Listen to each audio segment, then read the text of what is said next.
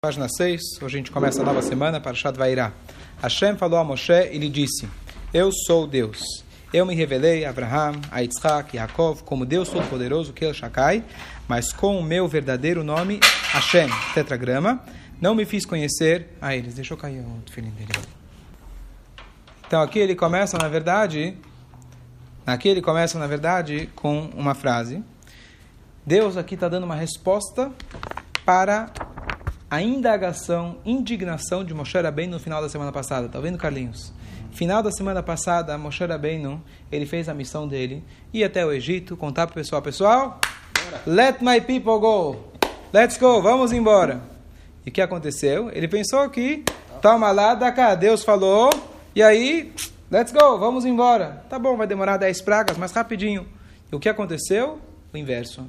O Paró, ao invés de começar a falar, tá bom, beleza, vamos lá, o Paró falou, vocês estão muito folgados. Vocês estão pedindo liberdade porque vocês estão folgados. Você tem muito tempo para pensar, está pensando em liberdade. Vou fazer o seguinte, vocês têm que manter as cotas sem matéria-prima. Eu não vou dar mais a matéria-prima, palha para vocês produzirem a argamassa, produzirem os tijoulos, etc. E vocês vão ter que manter a mesma cota sem a matéria-prima. Você pode imaginar. Então, os judeus ficaram desesperados e começaram a reclamar com quem?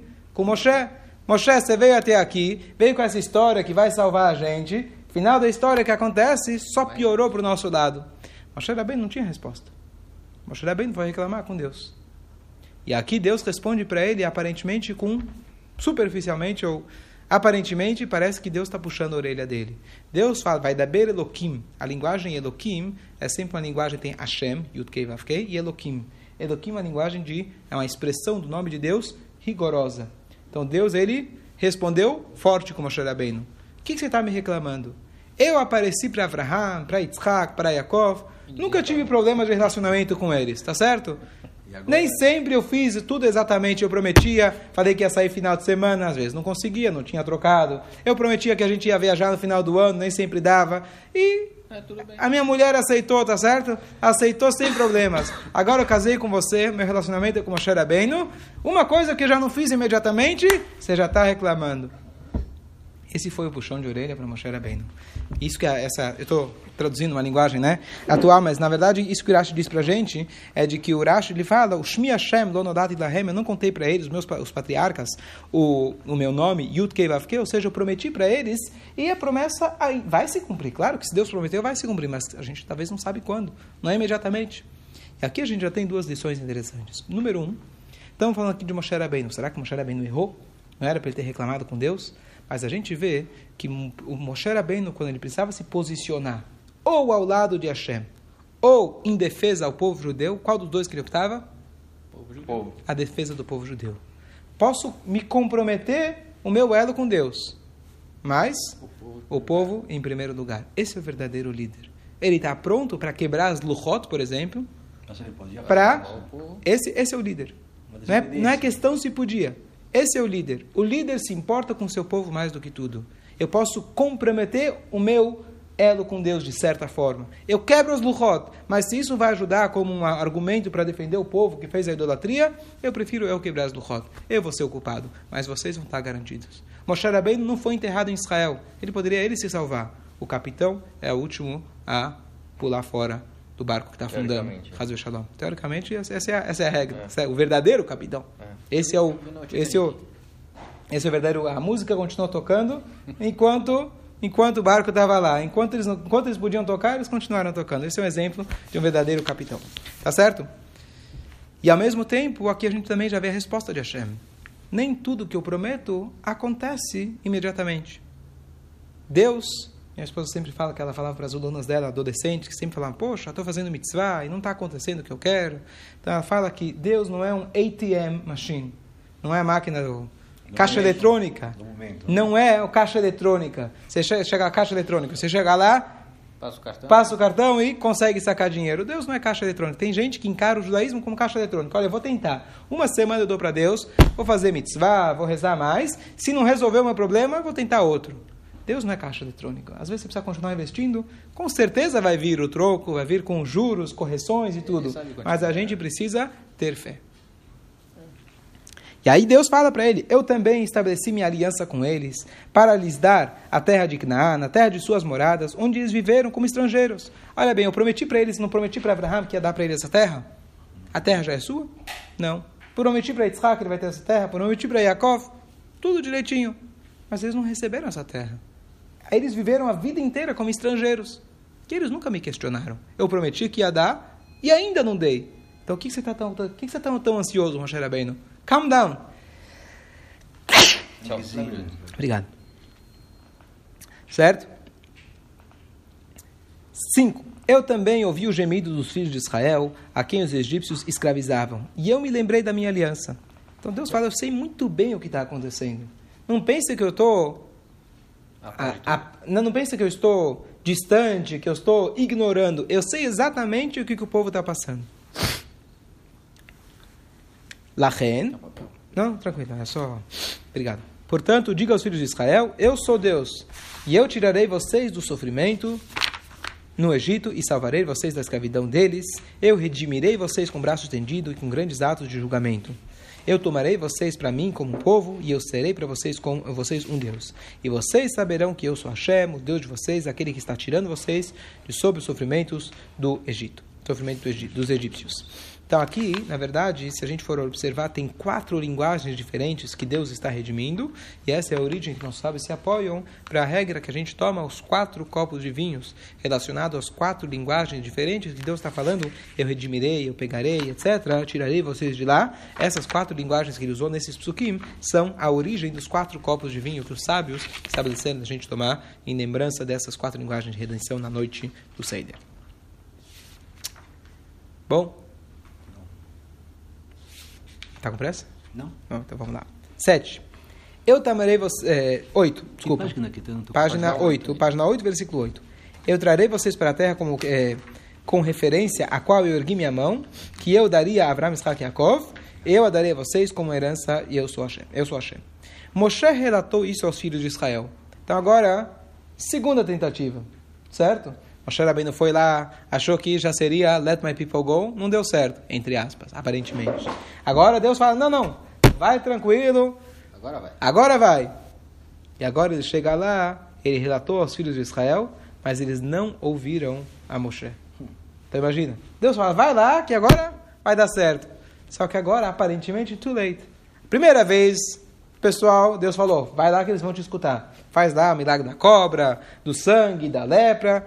Eles vão te escutar. E está escrito. Eles escutaram Moshe Rabbeinu. Mas depois que escutaram Moshe na primeira vez, até que te demos crédito, mas olha o que você fez. Você estragou para a gente. Que Mashiach é esse que está vindo aqui e piorou a situação? Deu ruim. Certo? Agora você volta mais uma vez para lá. O que, que eles falam? Esse cara aí, esse judeu, esse fanático, esse, esse Moshe Rabbeinu está vindo com história. É mais um, é mais um é, é, é, sindicalista? é mais um, é mais um que veio enganar a gente. Tá certo? O Moshe, não escutaram Moshe. Você acha que é novidade que não se escuta o Moshe Rabbeinu? Que não se escuta uma autoridade? Se escuta um líder? Quer ficar cinco minutos, Pesach? Negocia com a gente, cinco minutos. Tá bom? Por que, que eles não escutaram? Devido ao espírito curto deles e ao trabalho duro que acontece? Espírito curto, que ele traz, que é rua, kotserua, significa quando uma pessoa está ficando é, nervosa, impaciente, ela fica, começa a perder, a né? a respiração fica mais curta.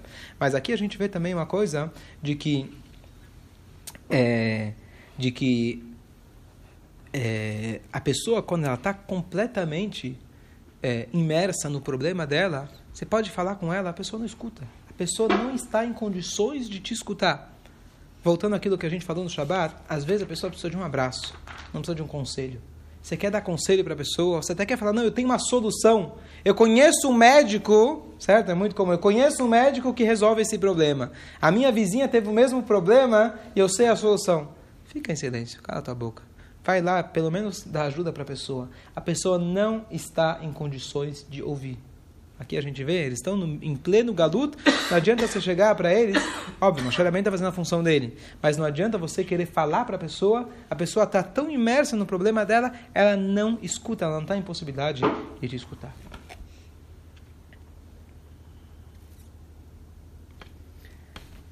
Bom, então agora, Moshe Rabbeinu, aqui não está escrito, Moshe Rabbeinu volta e fala para Deus, ó oh, Deus, valeu, hein? Né? Valeu, agradeço. Fui lá, piorou. Fui lá a segunda vez, agora desligaram o telefone na minha cara. Eu liguei lá pro, pro representante lá do povo judeu, falei para eles, estou chegando e se desligaram na minha cara. Não quero nem saber, fecharam a porta. O que, que eu faço agora? Deus falou a Moshe dizendo: Vá, fale a Paró, rei do Egito, para que ele permita que os filhos de Israel deixem sua terra. Lembra que na semana passada ele já foi para o Paró. Falou: Olha, Paró, vim aqui como representante do Deus de Israel. Que Deus de Israel? Você está maluco? Essa é uma, mais uma mexida que apareceu aqui na minha frente, tá certo? E agora Deus fala para ele: Vá de novo e fala para ele que ele vai para ele mandar o meu povo, let my people go, deixa o meu povo embora. Você acha que Moshe vai, vai aceitar com facilidade agora? Terceira vez ele volta para Deus e Deus fala, não, vai lá de novo que agora...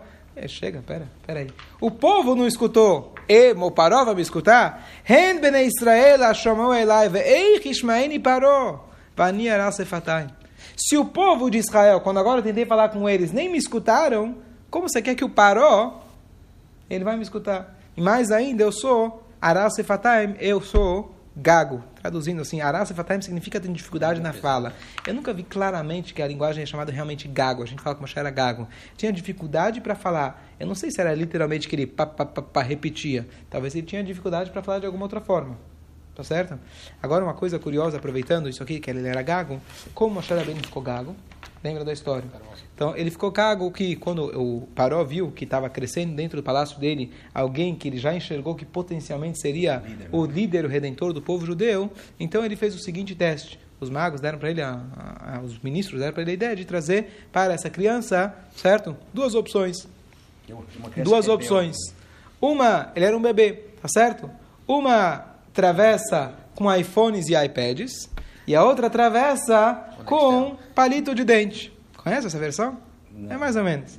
Tá certo? Do iPhone não. Eu estou traduzindo dias de hoje. Não, e aí ele queria ver palito de dentes coloridos. Sabe aquele que você vai no, no, no dentista, no médico, ele vai lá para aquela paletinha para abaixar a língua, né? Então vamos ver o que ele vai querer. Se ele vai querer a bala ou ele vai optar, optar pela qual que eram as opções lá? Era moedas de ouro ou carvão quente. Moshe bem não ia escolher as moedas de ouro, que ele era esperto.